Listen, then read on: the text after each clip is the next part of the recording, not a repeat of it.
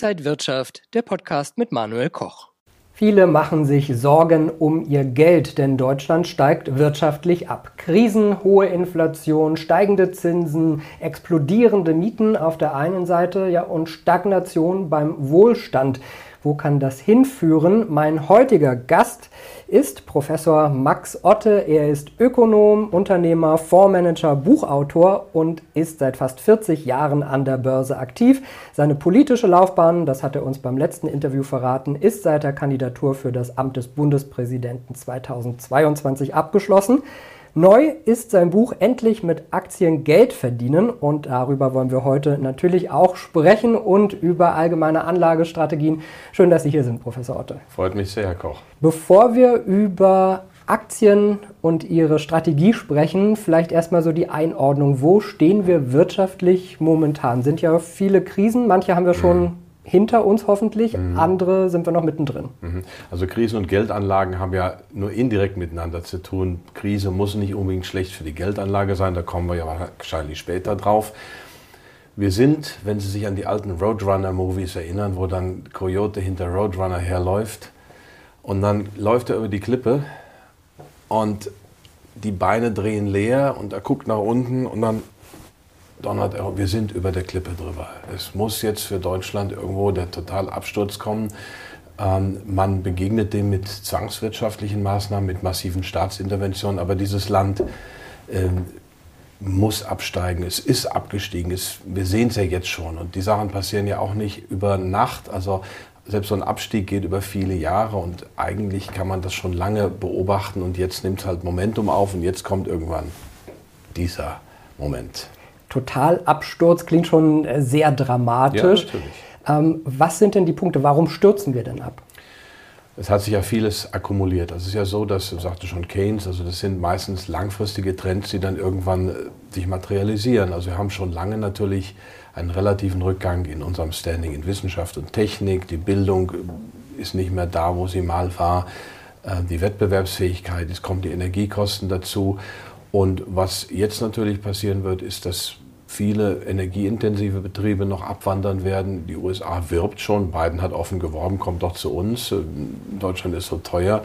Wenn diese Betriebe abwandern, der Mittelstand ist auch schon ausgedünnt, aber ist noch da. Ist noch da. Es gibt noch funktionierende Kerne. Wenn das weg ist, wenn es noch an die Automobilindustrie geht, und das ist völlig klar, dass da eine massive Bereinigung stattfinden wird, dann werden diesem Land, dieser Industrienation, die wir immer noch sind, die Existenzgrundlagen entzogen. Und das äh, beste Beispiel ist, dass uns Russland vor einigen Tagen oder zwei Wochen, also in den letzten zwei, drei Wochen, überholt hat. Wir sind, äh, Russland ist jetzt vom BIP her größer als Deutschland. Es war immer so auf dem Level Italien. Und Deutschland hat eben mal wieder die Schlusslichtfunktion in der Eurozone, so ungefähr, was wir auch Anfang der 2000er hatten. Dann kam die Agenda 2010 und dann drehte sich das, davon hat Merkel gezehrt. Aber ähm, wir sehen es ja allenthalben. Es ist dann, es ist dramatisch, trotzdem ist es dann, wenn es passiert, immer noch ein Prozess über mehrere Jahre, aber diese Verarmung ist ja allenthalben da. Heißt das, die Fehler sind in der Merkel-Ära geschehen und werden jetzt nicht korrigiert? Es gab schon Fehler in der natürlich Kohl- und Schmidt-Ära. Kohl war kein Ökonom. Ich habe gerade bei Ihnen einige Kohl-Biografien gesehen und Wirtschaft hat ihn überhaupt nicht interessiert. Und ähm, Kohl hat schon viele Fehler gemacht. Also bei Kohl gibt es Licht und Schatten in der Persönlichkeit Helmut Kohl, auch in dem, was er geleistet hat. Ist natürlich trotzdem ein großes Lebenswerk. Da gab es viele Fehler. Die hat dann zum Teil Gerhard Schröder korrigiert mit der Agenda 2010, auch mit dem Nord Stream-Projekt, auch mit vielen anderen Sachen. Ähm, und Merkel hat davon gelebt und hat Substanz gezehrt. Und ähm, jetzt wird nicht nur Substanz gezehrt, sondern die Politik, die wir jetzt haben, die ist fast selbstmörderisch. Ähm. Ich äh, vermute, Sie sind jetzt kein Ampel-Fan oder äh, auch die Sachen, die so im Wirtschaftsministerium äh, passieren, sind bei Ihnen wahrscheinlich nicht so an erster Stelle. Richtig, ich bin natürlich völlig anderer Meinung. Nun, wenn man dieser Meinung ist, man könnte, man muss das Klima retten, kann man ja sein. Also es ist, natürlich eine sehr starke Meinung, die da vorgetragen wird.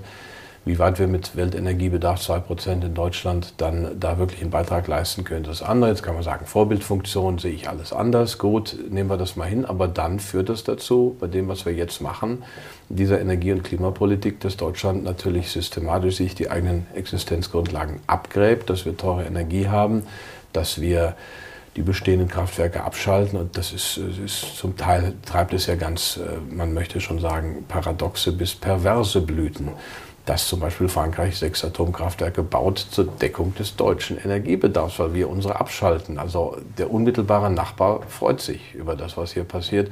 Und da sind einige Inkonsistenzen, selbst wenn man den Grundgedanken, den ich nicht teile, dass Deutschland das Klima der Welt retten muss, selbst wenn man den hat, gibt es innerhalb der Politik natürlich trotzdem jede Menge Inkonsistenzen. Hätten Sie so ein, so ein kleines Sofortprogramm, was man machen müsste, damit es vielleicht schneller bergauf geht? Ja, mein Sofortprogramm ist natürlich eine Umkehr dieser Energiepolitik. Und das Zweite ist eine, Energie, äh, ist eine Wissenschafts- und Bildungspolitik. Ich war ja nun fast 20 Jahre an der Hochschule, habe vor vier Jahren meinen verbeamteten Hochschulstelle, meine Professorenstelle auf Lebenszeit zurückgegeben. Hm, wir waren mal mit diesem Programm, sprich Wissenschaft, Technik, waren wir mal natürlich ganz weit vorne und da müssen wir ansetzen. Wir müssen uns die besten Leute ins, es gibt dann so Exzellenzinitiativen, das ist nichts Halbes und nichts Ganzes, aber man müsste in der Schulbildung ansetzen. Deutschland war das erste Land, 1580 äh, rum, Herzogtum Zweibrücken mit einer allgemeinen Schulpflicht. Dann kamen die in Preußen später noch. Also wir müssten in der Schule ansetzen. Bildung ist unser, ist unser Rohstoff. Ja, und auch gerade so wirtschaftliche Finanzbildung und all diese Dinge, die werden ja praktisch auch gar nicht gelehrt. Ja, ähm, ich habe das lange probiert. Auch ich habe, äh, das war Anfang der 2000er, habe ich mal alle Kultusministerien angeschrieben der Länder und habe gesagt, ihr müsst doch mehr Wirtschaft machen. Da kamen dann nur halbherzige Antworten zurück. Der eine sagte, ganz gute Idee, der andere sagt, ist doch schon im Lehrplan. Der dritte sagte dies und jenes. Also da war nicht viel Resonanz.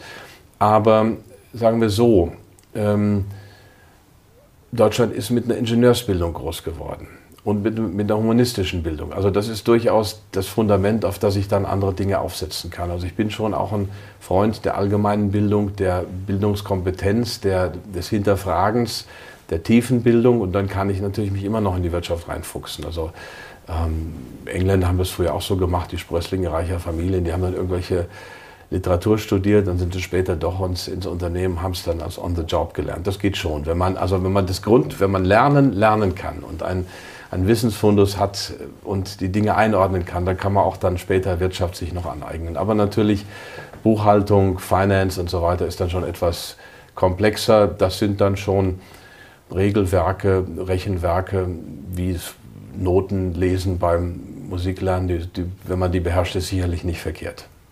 Jetzt haben Sie ein neues Buch geschrieben, endlich mit Aktien Geld verdienen. Also ich nehme an, Sie sind ein Freund von Aktien. Äh, sollte man denn auf Einzelaktien setzen, auf aktive, passive Aktienfonds, auf ETFs, die sehr beliebt sind? Was mhm. gehört in ein Depot heutzutage rein? Jetzt fangen Sie mit dem letzten Kapitel des Buches an. Da habe ich nämlich genau diese Frage beantwortet. Da geht es nämlich darum, wie fange ich an? Ähm, das ist eine Frage der Persönlichkeit. Ähm, ETFs werden gehypt. Sie sind sicherlich gut und interessant. Sie sind nicht die Allzweckwaffe. Sie haben auch ihre Fallstricke, große Fallstricke. Das wird immer, wenn etwas von, einer, von der Finanzbranche so hoch gehypt wird, sage ich, wo ist, wo ist das Problem? What's the problem here? Also das, äh, bei ETFs gibt es genug Probleme, ob das synthetische sind, ob das das Kleingedruckte ist, wie auch immer. Aber grundsätzlich eine gute Sache. Aktive, passive Fonds auch eine gute Sache. Einzelaktien auch. Eine Frage der Persönlichkeit. Ich will in dem Buch natürlich schon ermutigen, auch die eine oder andere Einzelaktie zu kaufen, auch für den Normalanleger. Ähm, Sie können ja einen ETF machen, Sie können auch einen passiven Fonds machen, Sie können trotzdem zwei, drei Aktien kaufen und schauen, wie fühlt sich das an, Aktionär zu sein. Es kann ja auch spannend sein, ist ja auch gut.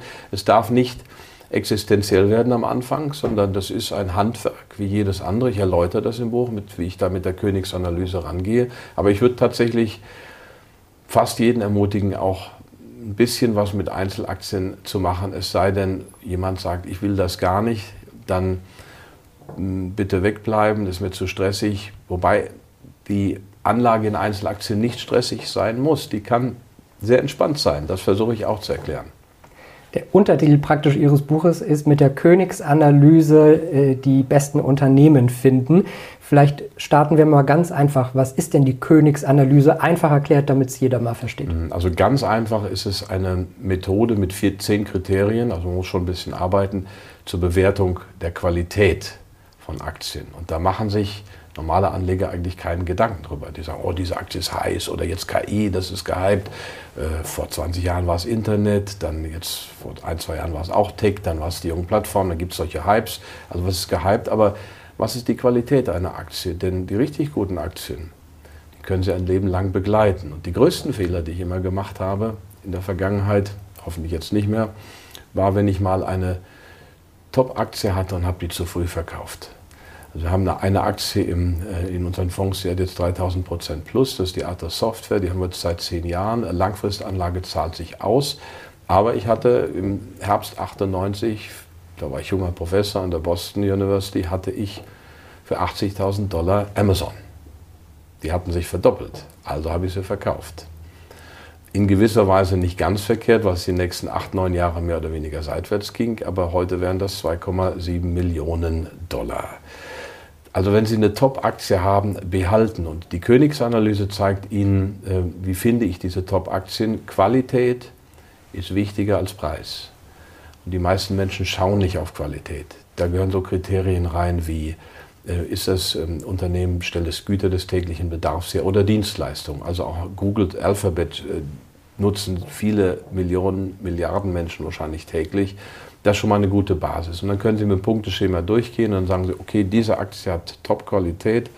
Palantir zum Beispiel, die im Moment auch in aller Munde sind, haben das nicht, weil das Geschäftsmodell undurchsichtig ist. Da kann man vielleicht viel Geld mit verdienen, aber es ist schwer zu verstehen. Dann gibt es da so Kriterien im Bereich Geschäftsmodell, das ist mal die Basis. Und dann eine zweite Kriteriengruppe Management und eine dritte Kriteriengruppe Bilanz- und Kapitalmanagement. Und das kann man dann ähm, sich durcharbeiten. Da gibt es auch viele Beispiele. Ich hoffe, das Buch liest sich flüssig. Also Sie müssen jetzt nicht äh, da büffeln. Und, aber Sie können. Sie können das also auch dann vertiefen. Und ähm, das würde ich wirklich Privatanlegern raten. Schaut euch die eine oder andere Aktie an, kauft auch mal und dann aber bitte auch behalten über die Jahre und schauen, wie sich das entwickelt. Ähm, bin natürlich von Warren Buffett beeinflusst, wie viele andere, bin Stockpicker, bin Langfristanleger. Warren Buffett hat mal gesagt, als er gefragt wurde, what's your favorite holding period, hat er gesagt, my favorite, favorite holding period is forever. Also am liebsten halte ich eine Aktie für immer, ewig. Ähm, und ähm, da ist was dran. Ich meine, man kann dann auch mal ein Portfolio anpassen, aber da machen sich die meisten Privatanleger falsche Gedanken. Eine Aktie oder das, sind, das ist ja Management, das arbeitet ja, dass das Unternehmen wächst. Also dieses Management arbeitet ja für Sie und wenn Sie das Geschäftsmodell gut finden, wenn Sie Vertrauen ins Management haben, dann lassen Sie die mal arbeiten. Und selbst wenn Sie, ein Portfolio muss auch gar nicht so groß sein. Ein Portfolio, ähm, wenn das zehn Unternehmen hat oder zwölf, ein bisschen gestreut über die Branchen, ist eigentlich schon ein ganz guter Diversifikationseffekt da. Und selbst wenn ein Ding um 70, 80 Prozent abstürzt, müssen Sie nicht verkaufen. Ähm, die anderen werden es rausreißen. Es wird nicht passieren, wenn Sie gestreut haben und auf Qualität geachtet haben, dass Ihnen fünf Unternehmen abstürzen oder vier, vielleicht zwei. Aber die anderen reißen es raus. Denn eine Aktie kann nur um 100 Prozent fallen. Sie kann aber um 360.000 Prozent steigen wie Microsoft seit der Erstemission. Das sind bald bei 400.000 Prozent Wert Zuwachs. Sie haben so viele interessante Punkte jetzt schon genannt. Ich hoffe, dass ich noch mal ein paar aufnehmen kann. Ähm, ich sehe das auch so wie Sie. Ich persönlich habe so immer 10 bis 15 Aktien mhm. in meinem Depot, die ich aktiv praktisch mir anschaue. Und äh, ja, man lässt sich ja schon gerne nach so Hypes ein bisschen beeinflussen. Ich habe noch nie einen Geschäftsbericht gelesen, muss ich sagen. Das kommt mir so kompliziert vor. Ist mhm. es so kompliziert oder kann praktisch jeder normale Anleger das auch verstehen? Ähm, kommt drauf an. Also im Buch bringe ich auch Beispiele. Gute Geschäftsberichte sind kurz und verständlich. Also der beste ist immer noch der von Warren Buffett, der wirklich auf Verständlichkeit achtet. Und da ist dann die, der Management-Kommentar sind vielleicht fünf oder sechs oder acht Seiten. Und dann haben Sie sowas wie äh, Alphabet, 100 Seiten, Geschäftsbericht, Gehen Sie zur Mercedes 300 Seiten, Sie gehen zur Deutschen Bank 500 Seiten. Das sagt schon mal was aus. Also je kürzer, desto besser. Was man natürlich verstehen sollte oder ein bisschen sich ein paar Zahlen aus der Bilanz. Also was ist eine Umsatzrendite? Auch da kann man sich langsam rantasten. Man muss nicht alles sofort machen. Wie ist die Eigenkapitalquote? Solche Dinge, also die, der Jahresabschluss ist ja auch drin im Geschäftsbericht da kann man schon mal reinschauen oder eben diese Zahlen rein dann auch im Internet. Alles zeige ich ja, wo Sie auch die Zahlen finden. Also es ist schon ein Buch, das dann auch sagt, wie mache ich das denn jetzt? Ähm, Geschäftsberichte lesen, für manche ist die spannendste Lektüre der Welt, weil sie dann wie Detektive irgendwann was finden. Aber nehmen Sie wieder Daimler, die haben dann einen Vergütungsbericht, ich glaube von 20 Seiten, wo allein beschrieben wird, wie das Management vergütet wird. Da muss man schon sehr fleißig sein und sehr viel Sitzfleisch mitbringen. Zum Glück, zum Glück müssen sie das bei der Königsanalyse in der Form nicht machen, weil sie sich erstmal anschauen, wie ist das Geschäftsmodell. Und da fliegen schon mal ganz viele raus. Und wenn das Geschäftsmodell verständlich ist und wenn die Geschäftsentwicklung einigermaßen vorhersehbar ist, dann können Sie sich mit der Aktie befassen, dann können Sie auch gleich mit den Zahlen befassen. Wenn man so überlegt, die amerikanischen Aktien, gerade die Tech-Werte, haben ja, auch wenn sie mal eine Delle jetzt so mhm. hatten, aber die haben ja schon sehr gut performt. Ja. Äh, der DAX hinkt da so ein bisschen hinterher, auch wenn er natürlich rund um seine Allzeithöchststände so tendiert. Würden Sie eher auf deutsche Titel setzen, US-Werte? Würden Sie nach Asien gucken, Schwellenländer? Wo schauen Sie besonders hin? Mhm. Also die Fonds haben eine klare Strategie da. Wir haben gesagt, back to basics. Also wir sind auch ein bisschen vom Weg abgekommen vor drei, vier Jahren. Also ist ein bisschen aufgeweicht, die Strategie. Wenn man da nicht wirklich aufpasst, kann das passieren.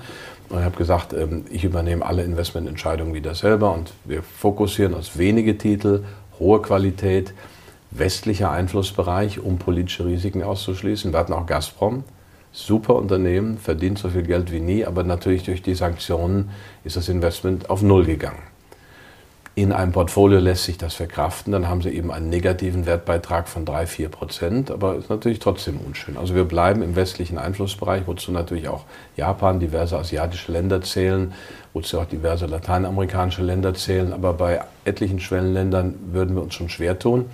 Ähm, Deutschland, wir machen keine DAX-Konzerne.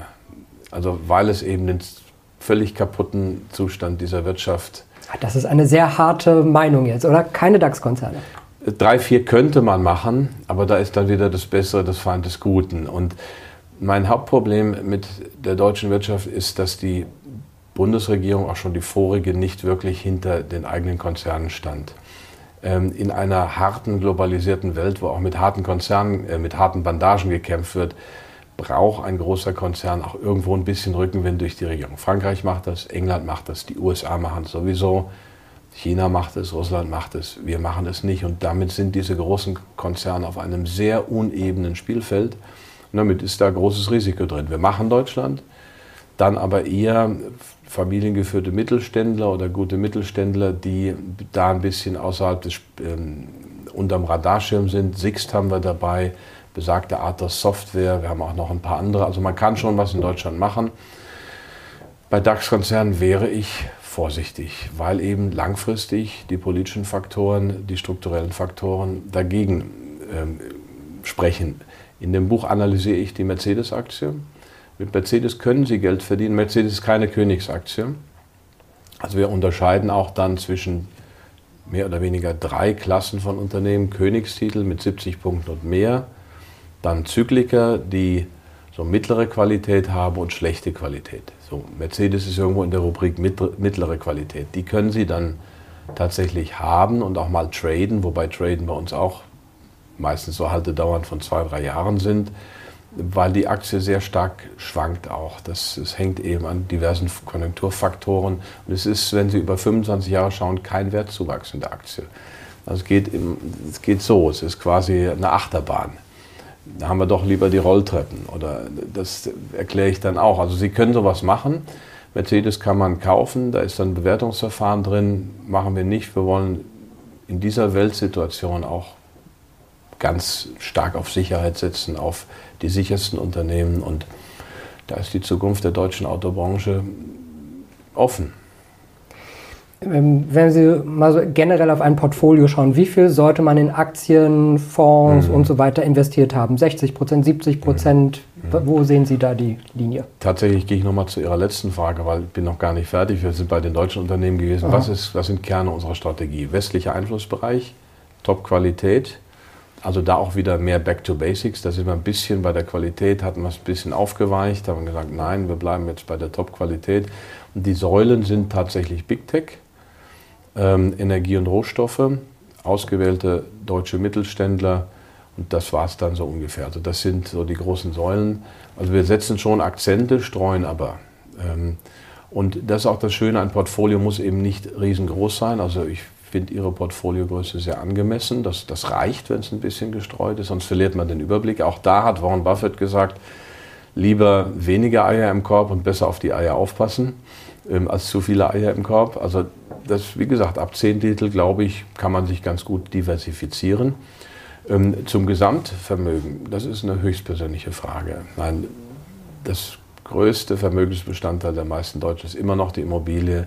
Ich rede da seit zehn Jahren gegen an oder seit, seit 20, 25 Jahren. Aber ähm, wenn dann die Immobilie boomt, so wie bis vor zwei Jahren, dann ist es natürlich schwer dagegen anzureden. Aber die Immobilie ist ja kein, ähm, Sie haben ja da nicht Fenster und Heizung und Türen und Mauern und so. Also Sie haben ja zwar ein Objekt, aber dieses Objekt ist ein Bündel von Pflichten und Rechten.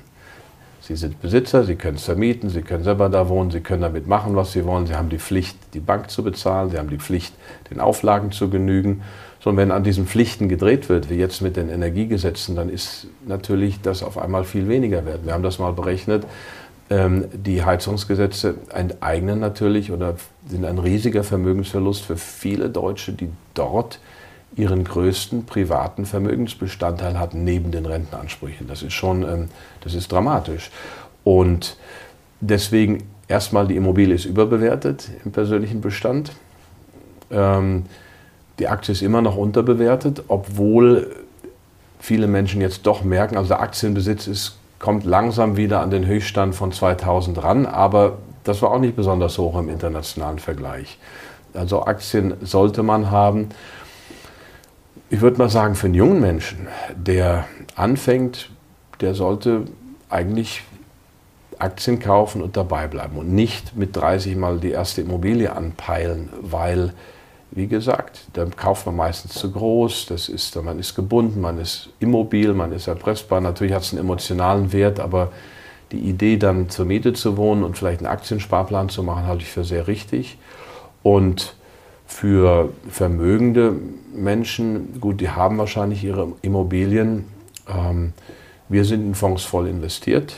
Also ich würde auch einen vermögenden Menschen oder vermögende Familie raten, neben den Immobilien vielleicht 10% Gold, Alternative, Bitcoin. Ich bin jetzt kein großer Bitcoin-Fan oder Experte, aber wer es mag, der macht das. Also 10, 15% kann man ja in sowas machen, aber und sich 10, 15 Prozent liquide halten und der Rest sollte in Qualitätsaktien. Wobei das dann also vielleicht, wenn man aufteilt, wenn da Immobilien da sind, wenn es ein großes Vermögen ist, 30 Prozent Immobilien, 40 Prozent Aktien, 15 Prozent Gold Alternative, 15 Prozent liquide. Ähm, denn allein das Markttiming, wenn Sie gewisses Vermögen haben, ob das jetzt 400.000 sind oder 4 Millionen oder 40 Millionen, also das Timing ist so ein Stress. Und wenn Sie eine Qualitätsaktie haben, und ich habe zum Glück etliche zufriedene Privatmandanten, seit vielen, vielen Jahren zum Teil ihre Unternehmen verkauft haben, die haben Aktienportfolios aufgebaut, die sind im Laufe der Zeit dann schönen Wertzuwachs gehabt, da kommen schöne Dividenden raus. Wenn diese Firmen und das Management der Firmen weiter auf Kurs ist, ja, warum soll ich da was dran machen? Dann sitze ich da, kassiere meine Dividenden und genieße das. Sie haben jetzt auch äh, schon praktisch meine nächsten Fragen so ein bisschen vorweggenommen. Ich wollte mit Ihnen noch mal ein wenig durch andere Anlageklassen mhm. durchgehen. Also mhm. Immobilien haben Sie schon sehr ähm, intensiv besprochen. Wie wäre es denn mit Anleihen? Ist mhm. das interessant? Ähm, wird vielleicht wieder etwas mehr interessant, dadurch, dass ja in den USA eine brutale Zinswende da war. 5 von 0 auf 5 ist ja schon ein Wort, sowas gab es noch nicht eigentlich. Kann man machen. Die Frage ist ja, ähm, was passiert, wenn dieses doch hochverschuldete Wirtschaftssystem sich mal neu organisieren muss. Die Notenbanken fangen jetzt an mit digitalen Zentralbankwährungen und so weiter. Ähm, wir haben eine Inflation, die war im letzten Jahr auf dem Hoch seit dem Koreakrieg, hat Gott sei Dank die 10 Prozent getoppt in Deutschland, ist jetzt wieder ein bisschen runter. Aber das ist wahrscheinlich eine Situation wie in den 70er Jahren, die ja auch ein Krisenjahrzehnt waren, das ich schon recht bewusst erlebt habe. Ich bin 70 eingeschult worden, 374 konnte man dann mit dem Fahrrad mal zum Teil über die Autobahn fahren, war ganz spannend. Ähm, Inflation wird so, ist ja irgendwo das Fieber der Wirtschaft, also wird es auch so eine Fieberkurve geben, mal etwas mehr, mal weniger, so Fieberschübe. Sprich Anleihen, ja, in einem großen Portfolio stabilisieren die. Ähm, zur Stabilisierung, für den laufenden Ertrag kann man da was machen. Äh, für den Wertzuwachs, für äh, Langfristigkeit sind es immer noch die Aktien, aber Anleihen, na, ich sag mal, wer ganz konservativ ist, vielleicht 30 Prozent, aber bitte nicht mehr. Gold, Silber, Edelsteine? Hm. Gold, Silber sind wir gut dabei. Auch in unserem alternativen Fonds haben wir physisches Gold, physisches Silber, was bei Publikumsfonds nicht geht. Denn die Finanzmarktaufsicht sagt, physisches Gold in einem deutschen Publikumsfonds ist riskant.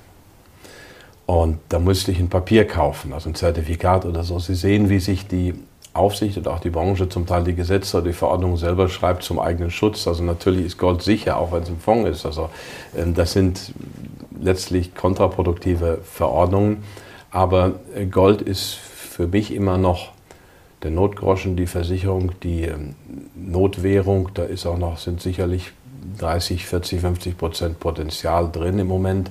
Da muss man wieder gucken, wie hat sich dann, wie hat sich die Inflation entwickelt, wenn man sich die Goldpreiskurve anschaut. Vor zwölf Jahren war so ein, alt, so ein Peak und das letzte Peak war dann 1980. Dann ging es ja runter. Wenn man da die Inflation drunter legt, dann sind ja die alten Peaks ähm, noch viel höher. Also sprich, ähm, diese Langfristkurve ist ja durch die Inflation verzerrt. Also Gold heute zu 2000 ist ja was ganz anderes als Gold vor zwölf Jahren zu 2000. Also Gold hat noch Potenzial, wobei natürlich auch da nicht mehr diese, also es hat auch ein bisschen eingebüßt, weil eben es in Richtung digitale Währung geht, es geht in Richtung völlige Transparenz, völlige Offenlegung. Also diese Geheimhaltungsfunktion, diese Schutzfunktion ist ein bisschen weg, aber natürlich kann ich nach wie vor Gold haben und es privat halten und da auch ein bisschen Reserven mehr aufbauen. Also Gold gehört dazu, zumindest für jemanden, der breit aufgestellt sein möchte. Silber geht auch, nur Silber ist nicht werthaltig. Also da, Silber lässt sich schwer transportieren. Also wenn Sie 50.000 in Silber transportieren wollen, dann sind Sie schon mit 100 Kilo unterwegs. Und das zeigt, wie billig eigentlich dieser Rohstoff auch noch ist. Ganz kurz noch Edelsteine interessant. Ich habe einen Freund, einen bekannten Schauspieler, einen Dissidenten, der wenig vom Kapitalmarkt versteht. Der sagt, er macht nur Edelsteine, hat da ähm, seinen Händler seines Vertrauens, der auch da tief in der Szene ist. Und ähm, kann man machen, ist natürlich was sehr Spezielles. Ich mache es nicht, ich habe ein bisschen Kunst wie Sie. Ähm, das ist dann mein, mein Hobby, da kann ich dann auch anschauen. Aber wer was davon versteht, ja, aber es ist halt ein doch illiquider Markt. Jeder Edelstein ist einzigartig. Ähm, Gold ist standardisiert, ist für mich einfacher. Ja, Sie sprechen Kunst schon an, äh, auch eins meiner Themen Kunst, Investments. Äh, ich habe die Erfahrung gemacht, dass es für viele auch eine sehr nischige Nische ist und man sich wirklich auch dann natürlich intensiv damit beschäftigen muss, um zu verstehen, was ist vielleicht ein Investment, was ist kein Investment. Aber grundsätzlich würde das für Sie auch in Frage kommen. Sicher, das ist wie mit Oldtimern und so weiter. Das ist ein Hobby, ein schönes Hobby. Ich meine, ich würde es nicht als Basis des Vermögensaufbaus nehmen. Das ist der Aktiensparplan. Vielleicht, wenn man sich mit Immobilien auskennt, die Immobilie, aber dann die vermietete Immobilie. Also ich weiß noch von einem Studenten in, in Worms, ein ein türkischer Student, also oder Deutsch-Türke, der hat in seinem Studium angefangen, hatte schon sieben, acht Einzimmer-Apartments am Laufen und hat dann von der Bank auch weitere Finanzierung gekriegt. Also wenn ich Vermögen mit Immobilien aufbauen will als junger Mensch, dann klein anfangen und vermieten. Also als ertragbringendes Asset sehen und nicht drin wohnen. Die Aktien sind da pflegeleichter. Kunst ist sicherlich nicht der Start zum Vermögensaufbau. Aber wenn man dann gewissen Status erreicht hat, vielleicht auch ein bisschen also dann diversifizieren will, macht ja auch Spaß. Aber es sollte dann, es so, sowas sollte auch Spaß machen. Also wenn Sie es nur aus materiellen Aspekten machen, lassen Sie es lieber. Ich meine, Sie sind ja da unterwegs mit modernen Sachen. Ich bin ja eher bei den alten Schinken unterwegs. Äh, Wenn es dann Spaß macht, dann warum denn nicht? Dann hat man doppelten Nutzen. Aber es sind keine ertragbringenden Assets. Also die Basis für den Vermögensaufbau sind ertragbringende Assets, sind Aktien, sind ähm, Immobilien, Anleihen schon weniger für, für junge Leute, ähm, sondern das sind dann ergänzende Vermögensgegenstände, die so eine Doppelfunktion haben. Jetzt haben wir so viele interessante Punkte besprochen. Sehen Sie denn momentan mehr Risiken oder Chancen? Ich sehe genug Chancen. Wobei die, also das Bewertungsniveau der Märkte ist satt. Wir sind nicht in der Blase, keine Frage, aber wir haben einen total chaotischen Umbruch, auch mit der Geopolitik, den Kriegen, die da sind, mit äh, der Neusortierung der Energieversorgung. Das heißt, es brechen ganze Branchen, ganze Zweige weg vielleicht. Da muss man dann vorsichtig sein. Es kommen neue hoch. Wir haben viel Disruption im Moment. Aber da stehen wir zum Beispiel dann mit, mit Unternehmen wie Amazon oder Alphabet oder Microsoft stehen wir gut da, weil die natürlich einerseits sehr etabliert sind. Sie haben nach Königsanalyse Hunderte von Millionen, Milliarden Endkunden. Sie haben ein laufendes Geschäft, wo laufend Einnahmen reinkommen. Aber sie sind natürlich auch an der Vorderfront dieser Disruption. Also sie äh, sind auch bei KI voll dabei. Also ich hatte dann Mandanten, die gefragt haben, müssen wir nicht was in KI machen? Ich habe gesagt, machen wir doch. Wir haben Microsoft, wir haben Alphabet, wir haben Amazon, wir sind doch voll dabei bei KI. Ich, das ein Fehler, den dann viele machen, ist dann diese neuen Namen, die hochpoppen, zu machen. Das kann funktionieren, das kann auch sehr gut funktionieren, das kann gewaltig in die Hose gehen. Ähm, von daher sehe ich genug Chancen, obwohl die Märkte nicht billig sind und wir sind weiter in den Fonds voll investiert. Das ist unser Job. Also erst wenn wir die Märkte sehr überbewertet ansehen, dann gehen wir ein bisschen auf die Seitenlinie. Da sind wir noch nicht. Und was das dann für einen privaten Anleger heißt, der sich jetzt vielleicht einen Fonds reinlegen will, das ist eben dann ein reiner Aktienfonds oder vielleicht mit etwas Gold und Edelmetallen, dann hält eben dieser Anleger privat ein paar Reserven auf der Seite. Professor Max Otte, vielen Dank für den äh, ausführlichen Abriss, wo wir gerade stehen und welche Chancen es gibt. Dankeschön, dass Sie hier waren. Ihr Buch Endlich mit Aktien Geld verdienen ist im Handel erhältlich. Liebe Zuschauer, danke Ihnen fürs Interesse. Alles Gute und bis zum nächsten Mal. Und wenn euch diese Sendung gefallen hat, dann abonniert gerne den Podcast von Inside Wirtschaft und gebt uns ein Like.